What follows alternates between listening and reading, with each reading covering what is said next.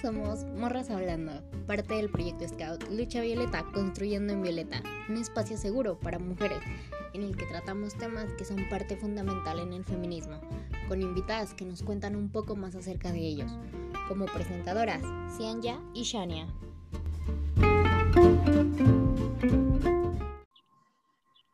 Hola, me presento, soy Cianya y me encuentro en compañía de Shania. Hola, soy Shania, venimos por parte de Lucha Violeta Construyendo en Violeta.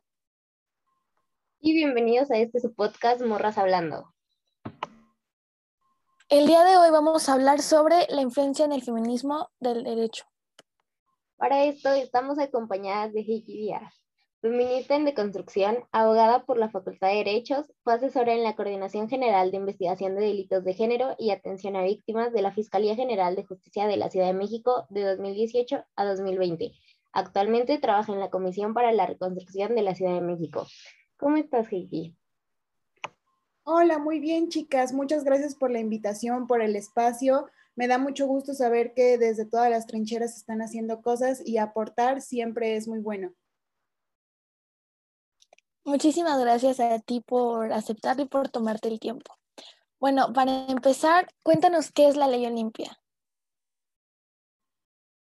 Les platico rapidísimamente. Si bien la ley Olimpia se ha eh, viralizado con ese nombre como ley Olimpia, no estamos hablando de una ley en concreto, sino que son, es un paquete de reformas a los códigos penales de cada estado. Eh, estas reformas plantean un nuevo delito, que es contra la intimidad sexual. Es decir, anteriormente, pues se daba que si las personas, cuando una persona eh, le comparte un contenido de, de, de, índole erótico, digámosle fotos eh, que se llaman nudes socialmente, eh, y esta persona, sin el consentimiento de la otra, la difundía además a terceros ajenos, eso no estaba visto como un delito anteriormente. Sin embargo, esta ley Olimpia precisamente prevé que eso sea sancionado porque sí se está afectando la intimidad sexual de las personas.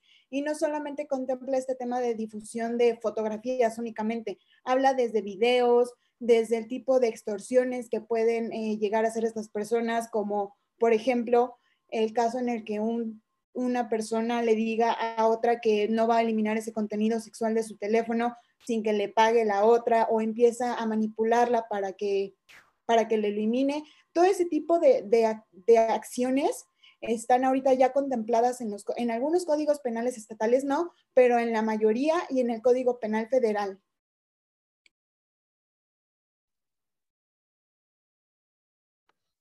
Ok, y otra ley que se ha venido oyendo es la ley Ingrid. ¿Nos puedes comentar un poco más acerca de esta? Sí, claro, te platico. Nada más para finalizar eh, el tema de la ley anterior, les quería compartir, no sé si vieron también en medios, pero en la Ciudad de México ya se llevó a cabo la primera, el cumplimiento de la primera orden de aprehensión por este tipo de delitos, por en contra de la intimidad sexual. Entonces, yo creo que vamos avanzando bastante bien en el camino. La otra ley de la cual les quería platicar es la ley Ingrid. Eh, no sé si recuerdan este caso de Ingrid me parecía que se llamaba Escamilla, no recuerdo muy bien, pero lo que sucedió con ella es que pues su, feminicidio fue muy violento, fue atroz y eh, por las características de en la que encontraron su cuerpo, sucedió que las, las fotografías se viralizaron. Y estas se viralizaron porque seguramente algo que sucede mucho en el medio es que los policías están, hacen negocio con los medios de comunicación para este tipo de fotografías, para este tipo de contenido. Entonces, les venden las fotos exclusivas a los medios. Eh, por ello es que actualmente se creó la ley Ingrid para evitar que eso sucediera, porque si bien puede considerarse que las personas no están siendo afectadas en este tema, las víctimas indirectas, inclusive las víctimas sí lo están siendo, porque se está difundiendo un contenido del cual eh, es grotesco, es violento, es íntimo, eh, se está cayendo en una revictimización. Entonces, precisamente lo que prevé esta ley es que aquel que difunda contenido, fotografías de las víctimas, ya sea de feminicidio o de cualquier otro delito, pues, será sancionado. Antes esto no estaba considerado un delito, pero ahora ya lo es. ¿Y cuántos años de cárcel te pueden dar por estos dos delitos, por el Olimpia y por el Ingrid? Eh, depende, tal cual depende de las acciones en concreto, porque, y también depende de los códigos estatales, pero eh, no tengo ahorita la cifra exacta de los años, em, pero me parece que para ley Olimpia son mínimo, son tres años, entonces, o sea, sí estamos hablando de una sanción bastante fuerte por un tema que muchos muchos creían que estaba muy normalizado este tipo de cultura, ¿no? Este tipo de, de temas de, ¿cómo decirlo? De creer que estaba bien difundir, por ejemplo, los nudes de alguna exnovia, este tema de la pornovenganza, estaba muy normalizado socialmente. Entonces, ahora esta ley, pues viene a decirles, esto se va a sancionar con multa y con, y con, eh, con cárcel. Claro, ¿y cuáles fueron los pasos para que esas reformas cambiaran y, y pues ahora se conocieran como esas leyes? ¿Cuáles fueron los pasos? Sí, ¿qué, ¿cómo se fue cambiando o modificando y qué tuvo que pasar? Lo que ahora sucede es que lamentablemente sí es un poco que después del niño ahogado tratamos de tapar el pozo. Este tipo de reformas debieron de haberse contemplado desde mucho tiempo atrás. Sin embargo, eh, esto no ha sucedido. Por ejemplo, la ley Olimpia, como todos sabemos, sucedió a raíz, bueno, surge a raíz de que precisamente a Olimpia, eh, a esta activista, es que le pasa esta situación de que alguien difunde eh, un video sexual de ella que tenía con una expareja. Bueno, su expareja difunde este video y pues el caso llega a ser tan fuerte para ella que inclusive piensa en quitarse la vida. Sin embargo, después de que se enfrentó toda la maquinaria judicial, toda la maquinaria eh, de acceso a la justicia, se dio cuenta que no existía como un delito. Entonces fue por eso que lo impulsó.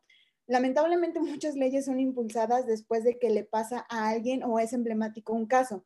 El caso de Ley Ingrid, les decía, es, era bien conocido que en el medio, entre policías y entre medios de comunicación, existían ciertos negocios para vender o negociar con ese tipo de primeras planas donde salían las fotos de las víctimas y pues con el caso de Ingrid Escamilla pues escaló tanto que se tuvo que hacer una ley para que ahora fuera considerado un delito y para que se sancionara.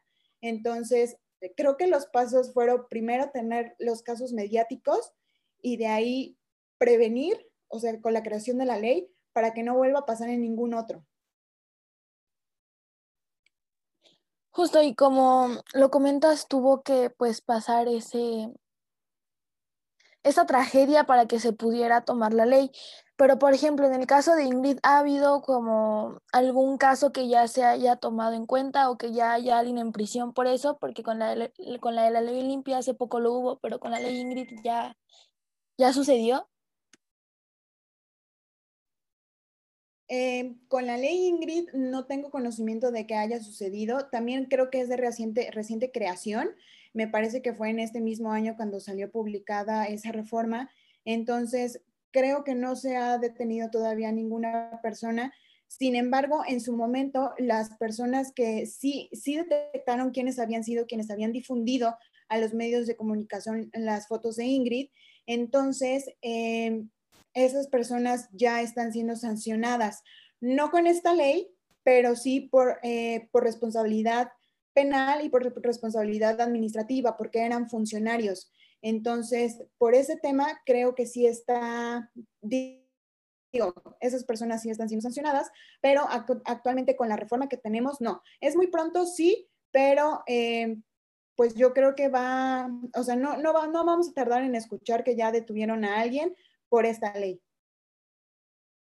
Claro, y como lo dices, hay muchos funcionarios o policías que, que causan estas violencias. Entonces, ¿qué pasa con, con las carpetas de investigación que se abren en contra de ellos?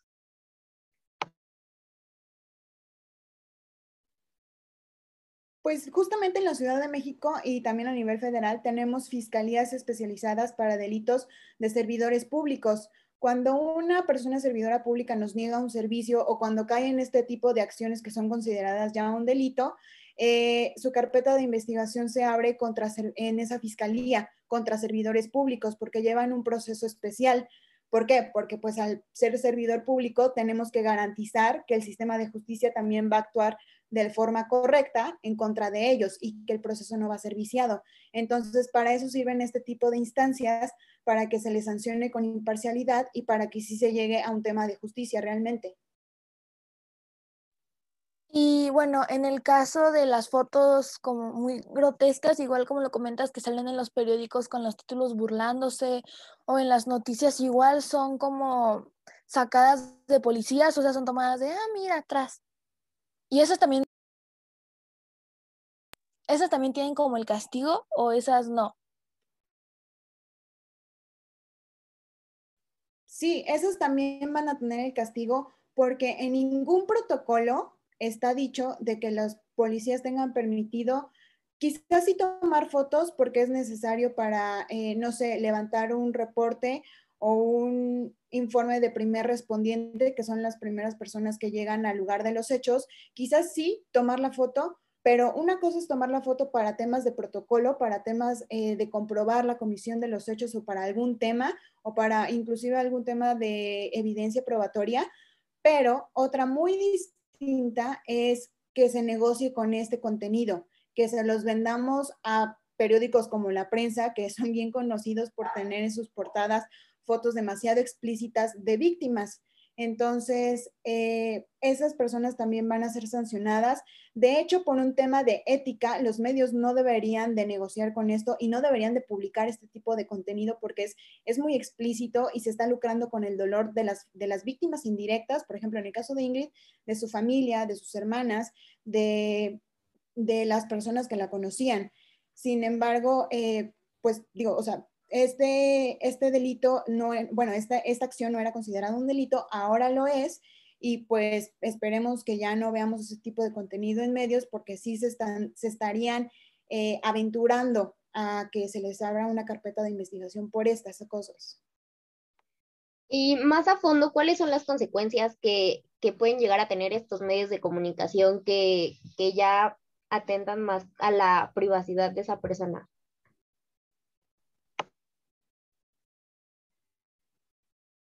Específicamente los medios de comunicación, ¿qué sanción pueden tener? No lo he buscado. Sin embargo, hay algo que se llama derechos de las audiencias. Las, las, audiencias son consideradas como todas las personas que vemos un canal de televisión o que sintonizamos una radio. Entonces, dentro de nuestros eh, derechos como audiencia está, está eh, constituido el tema de que tenemos derecho a un contenido libre de discriminación, libre de, libre de violencia. Entonces, el hecho de que estos medios de comunicación no lo hagan, eh, que estén publicando constantemente este, y me, y me, refiero, o sea, se me viene a la mente inmediatamente el periódico La Prensa, por ejemplo, eh, el tipo de sanción que llegan a tener es netamente, por esta parte, por este tema de derechos de las audiencias que les comento, es únicamente por eh, una sanción administrativa, es decir, monetariamente, pero ya con la ley Ingrid habrá que revisar si específicamente eh, se sanciona a quien, a quien la publique, ya sea como persona física, o sea, como nosotras, o como persona moral, es decir, una empresa, una televisora, un canal de televisión tal cual. Entonces, solamente sería eh, checar ese tipo de, cuestiones más, eh, más, más a detalle que tiene la ley, pero pues si tal cual la ley es para sancionar la difusión, yo creo que sí se está considerando a las empresas televisoras. Y pasando a otro tema, la violencia familiar, ¿dónde se puede denunciar y cómo puede ser como tomada un poco más a fondo y que te acepten tu caso? Porque muchas veces es como muy ignorado. Sí, es un tema totalmente ignorado, eh, pero afortunadamente en mi paso por la fiscalía logré captar como este tipo de, temas y trabajábamos sobre este tipo de temas. Y la violencia familiar se supone que en cualquier ministerio público de la alcaldía Miguel Hidalgo, de la alcaldía Tlalpan, me voy a referir específicamente al caso de la Ciudad de México, eh, hay, ahí en cada ministerio público te resuelven, te levantan tu denuncia. Eh, debería de ser así. Sin embargo, hemos escuchado que muchos ministerios públicos batean este tipo de casos y lo ideal es que, bueno, maravillosamente la Fiscalía creó los centros de justicia para mujeres, donde ahí se reciben todos los temas de violencia de género. Entonces, la recomendación es que si tienen un tema de violencia familiar, sean canalizados a estos centros de justicia para mujeres, porque ahí está el personal capacitado para atender violencia de género y específicamente violencia familiar. Y ahí no los van a batear porque es tal cual una sede de la Fiscalía especializada para ese tipo de temas. También está la Fiscalía de Violencia Familiar, eh, esa me parece que está en la colonia Doctores, y ahí también les pueden recibir la denuncia. En teoría, nos la reciben en todos los ministerios públicos, en todas las alcaldías. Sin embargo, eh, la idea es que, bueno, si me preguntan a mí personalmente, la sugerencia, si es que se acuda a la Fiscalía de Violencia Familiar o a los centros de justicia para mujeres. Claro, y,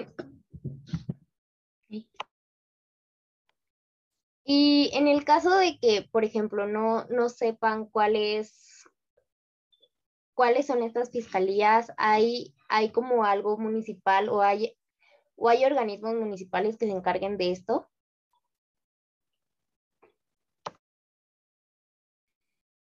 Organismos municipales lo desconozco porque la violencia familiar, eh, digamos que quien tiene el monopolio para realizar justicia en el país eh, son los ministerios públicos, son las fiscalías, son las instancias encargadas de eso. Sin embargo, eh, desconozco si en algunas instancias municipales hay algún tipo de atención, que sí debería de ser. Debería de ser el caso que en cada alcaldía o en cada municipio haya alguna, algún área de atención ciudadana donde les puedan canalizar. Ahí tal cual no les van a atender, pero sí las van a canalizar al Ministerio Público más cercano para que realicen su denuncia. Y como la violencia familiar es un delito, tiene que ser atendido en la Fiscalía de cada estado. ¿Y estas fiscalías te dan algún tipo de apoyo psicológico o te dan algún tipo de apoyo médico cuando este, pues, sufres este tipo de violencia y vas a denunciar? Sí, claro. No les voy a mentir, el tipo de apoyo no es, eh, no es perfecto, tiene un poco de deficiencias porque el tema de la incidencia delictiva está rebasado en la Ciudad de México y en todo el país, diría yo pero sin embargo el sistema de víctimas, sí, el sistema de apoyo a víctimas sí contempla precisamente este tipo de servicios integrales, que además de que se le atienda a la víctima por la comisión de los hechos, por ese tema del delito, que reciba atención psicológica, médica, eh, orientación legal, inclusive, por ejemplo, en estos centros de justicia que también les, les platicaba, eh, estos sí están en varios estados de la República, chicas en estos centros de justicia precisamente tienen la magia de que en una sola instancia tú puedas realizar tu denuncia, puedas recibir terapia psicológica, puedas tener eh, atención médica legista, puedas tener eh, tema de trabajo, algunos temas de trabajo social e inclusive hay áreas de empoderamiento. Entonces, precisamente se contempla que para las víctimas exista todo este tipo de atención integral para dar una mejor eh, solución. Y en cuanto al apoyo legal, ya nos platicaste un poco acerca del psicológico y el médico, pero en cuanto al apoyo legal, ¿cómo procede al tú denunciar? En cuanto al apoyo legal, pues simplemente desde la recepción eh, de la víctima se le abre el panorama jurídico de todas las opciones que pueden suceder y cuál es la trayectoria que va a seguir su caso. Además, por derecho eh, constitucional, nosotros, bueno, las personas que son víctimas tienen derecho a un asesor jurídico que éste coadyuva con el Ministerio Público para que se llegue a una, para que se logren los mejores beneficios, digámoslo así, para la víctima y para que se le oriente en su proceso. Este tipo de, este, esta persona que es asesora jurídica se va a encargar de, pues, ser sus ojos en cuanto al derecho de la víctima. Le va a explicar el caso, le va a ayudar para algunos temas, por ejemplo, en temas de violencia familiar, se va a encargar de la tramitación de medidas de protección ante el juez. Eh, es todo una, digamos que es todo un asesoramiento para que las víctimas no se sientan solas y no se sientan eh, descobijadas en ese tema, en el área legal, que muchas veces por el tema del tecnicismo y procedimental es muy complejo, precisamente para esto está creada la figura del asesor jurídico.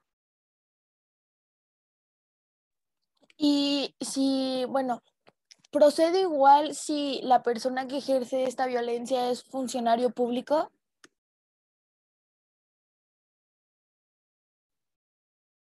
Sí, sí procede igual. Em, no debemos de creer que las personas funcionarias públicas cuando son acusadas de algo son intocables. La realidad es que muchas veces abusan de este tipo de cargos para hacerse de palancas, vulgarmente dicho, para hacerse de amistades en, en las fiscalías o en demás instancias gubernamentales para zafarse de estos problemas. Y la verdad es que es algo que tenemos que romper ya. Las personas servidoras públicas no son intocables cuando se trata de carpetas de investigación en su contra. Y qué bien que lo mencionas porque justamente creo que otro tema que, en el que ha influido la lucha feminista, eh, que ha influenciado, diría que es el tema de, en la Fiscalía se creó un reporte mensual sobre carpetas de investigación que se han iniciado en contra de elementos de la policía. No sé si recordarán más o menos que en 2019 hubo el caso de una chica en Azcapotzalco que denunció una violación a cargo de siete elementos de la policía.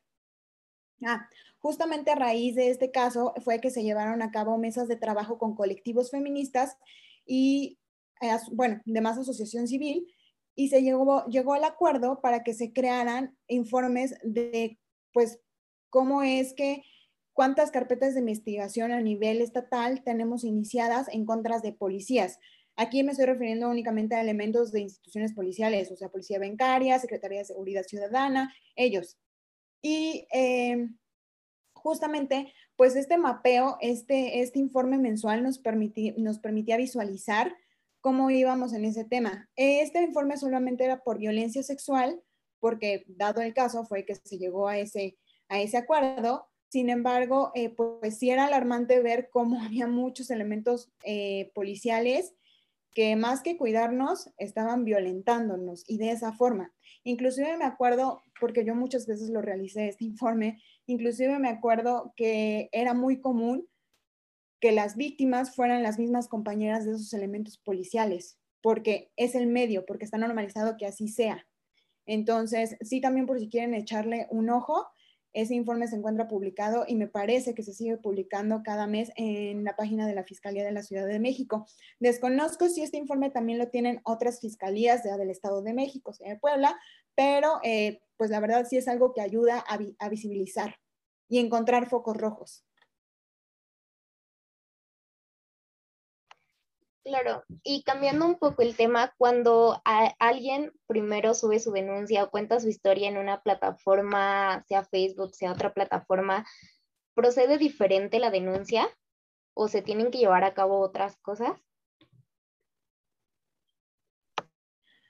Solamente para desmenuzar eh, esto que me acabas de platicar, son dos cosas distintas. El hecho de hacer una denuncia pública en alguna red social eh, estilo movimiento Me Too, que también me parece súper válido.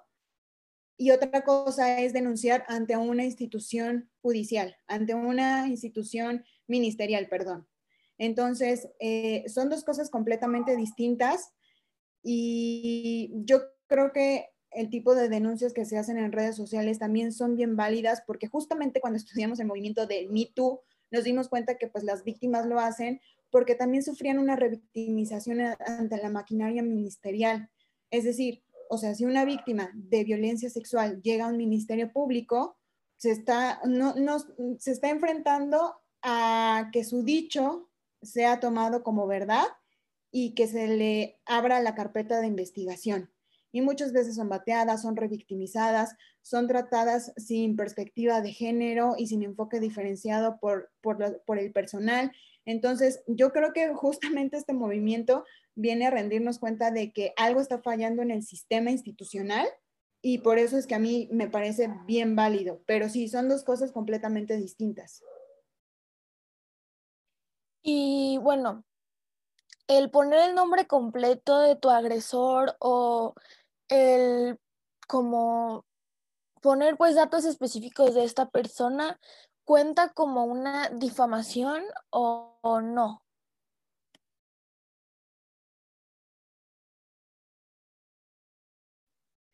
Em, no sé si contaría como una difamación, suponiendo bajo el supuesto de que los hechos son reales, em, es que justamente es la naturaleza del movimiento MeToo, que si bien no tienes pruebas para llevar el caso ante una institución ministerial, eh, tienes que hacerlo público porque sabes que ese agresor sigue ahí y que pueda puede tener a su alcance otras víctimas. No sé, se me ocurre, por ejemplo, algún publicista que tiene a su alcance eh, modelos, que tiene a su alcance su personal eh, de trabajo, algo así se me ocurre.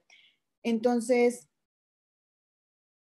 creo que, creo que eh, es difícil llevar las denuncias por el tema, por el tema de, de confrontarse a tu agresor y confrontarse a este tema de difamación, pero sí, si en algún punto la denuncia resulta ser falsa y el supuesto agresor eh, demanda, eh, yo creo que estaría, está en su derecho. No sé cómo procedería exactamente legalmente, me, refiero como a toda la estrategia legal, se me ocurre como un daño moral o alguna situación así, pero eh, sí, también está en su derecho de que si los hechos denunciados públicamente en una red social son falsas, tendrá el derecho de proceder.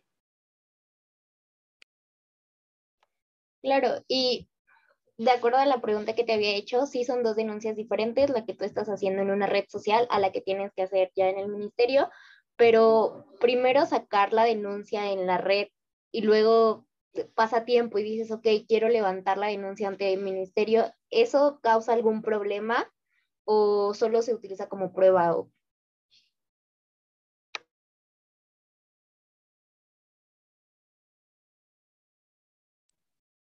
En teoría no debería de causar ningún problema. Eh, yo aconsejaría que si alguien está en esta situación, que realice una captura del texto que ha publicado en la red social o de las conversaciones que ha mantenido con ciertas personas en esa red social, porque muchas veces eh, la defensa puede colgarse de que la víctima se está contradiciendo. Entonces, para evitar ese tipo de situaciones y que no le afecten a la víctima, yo aconsejaría que llevara como el texto de la publicación que realizó y solamente para que constara en la carpeta de investigación y, no, y no se esperara como, y, no se esperara para que eso fuera tomado en desventaja de ella eh, por la defensa. Obviamente, este tipo de situaciones pasan porque finalmente, pues los agresores también tienen el derecho a ser defendidos y una buena defensa puede ocupar ese tipo de situaciones. Sin embargo, nunca debería de ir en detrimento de la víctima. Y en estos casos de denunciar, ¿qué puedes hacer si tu caso ya fue archivado? Porque según tengo entendido, no puedes culpar a la misma persona por el mismo delito más de una vez. Entonces, si ya fuiste a denunciar a alguien y este caso se archivó, ya no puedes volver a decirlo, ya no puedes volver a denunciarlo.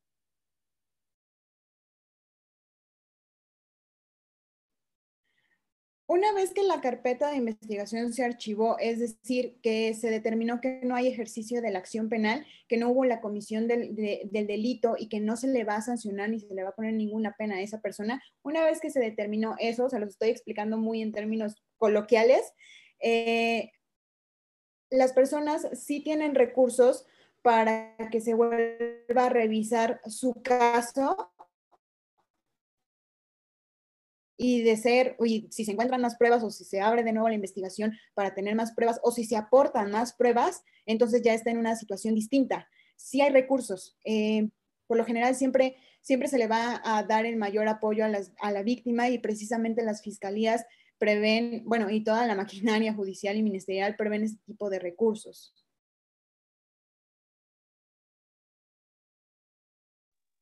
Bueno, y ya para finalizar, ¿nos quieres contar un poquito de tu experiencia en las leyes siendo mujer? ¿Has tenido alguna desigualdad, algún puesto que no te lo hayan dado por ser mujer o cosas así? Sí, definitivamente hay algo que marcó mucho eh, mi trayectoria en la carrera. Alguna vez yo entré a trabajar a un lugar donde sufrí acoso y estuvo, eh, fue, fue un poco feo porque me sentí desprotegida porque justamente cuando llegué a platicárselo a amigos o a conocidos que estaban en el medio, que estaban estudiando conmigo, ellos me decían cosas como, ay, bueno, pero es que así es el gremio, así son los abogados y aparte eres guapa, o sea, tienes como mucha probabilidad de que te acosen por eso. Entonces, para mí se fue, en su momento no, no lo comprendí tanto, no fue tan impactante para mí, sino fue más porque yo estaba como no tan deconstruida en ese momento, entonces decía, bueno, tienen razón, o sea, no como que yo me lo busqué, pero quizás así es el gremio, quizás así son los abogados. Entonces, probablemente me pasen otro trabajo y yo tenga que aprender a lidiar con ello de manera distinta en vez de renunciar, porque en ese momento lo que hice fue salirme porque me, sentía súper incómoda. Sin embargo, ya ahorita que lo veo a tiempo y con esta deconstrucción, yo creo que ninguna mujer debería, o sea, sea de la profesión que sea, pero específicamente las abogadas, porque eso nos metieron en la cabeza, yo creo que ninguna debería de pasar por ese tipo de situaciones simplemente por el hecho de que somos mujeres y porque somos vulnerables y porque somos el objeto eh, del deseo, al parecer, que todo mundo puede acosar y no, no está bien. Y les diría, o sea, si tienen algún, algún tema eh, similar o están pasando por algo así, denuncien, eh, si pueden o, creen que, que es viable, confronten a su agresor y muévanse de ahí. Sé que muchas veces va a depender del caso en concreto y que no todas las personas tienen las mismas facilidades, pero yo siempre voy a decir que se muevan de ahí. Vale, muchísimas gracias, Gigi, por compartirnos tu experiencia. Creo que todas, todos y todes salimos con mucho aprendizaje de este espacio. Y pues con esto nos despedimos sin antes recordarles que cada sábado tendrán un nuevo episodio en su en la nueva plataforma y que nos sigan nuestras demás redes sociales que son Facebook Lucha Violeta Construyendo en Violeta y en Instagram como La Lucha Violeta. Nosotras somos Morras Hablando y Hiki, no sé si quieras dar tus redes sociales para que te sigan y cualquier cosa. Sí, claro, en Instagram y TikTok me encuentran como Heiki Díaz, así H-E-I-K-I Díaz como apellido. Y pues muchas gracias por el espacio, chicas. Eh, si me permiten las preguntas que no les pude responder respecto a medios de comunicación y penas eh, en cuanto a años, eh, se las haré llegar vía Instagram, entonces si pueden postearlo en esta publicación, está increíble y pues cualquier duda, comentario, estoy atenta. Muchísimas gracias por aceptarla. Muchísimas gracias. Gracias a ustedes.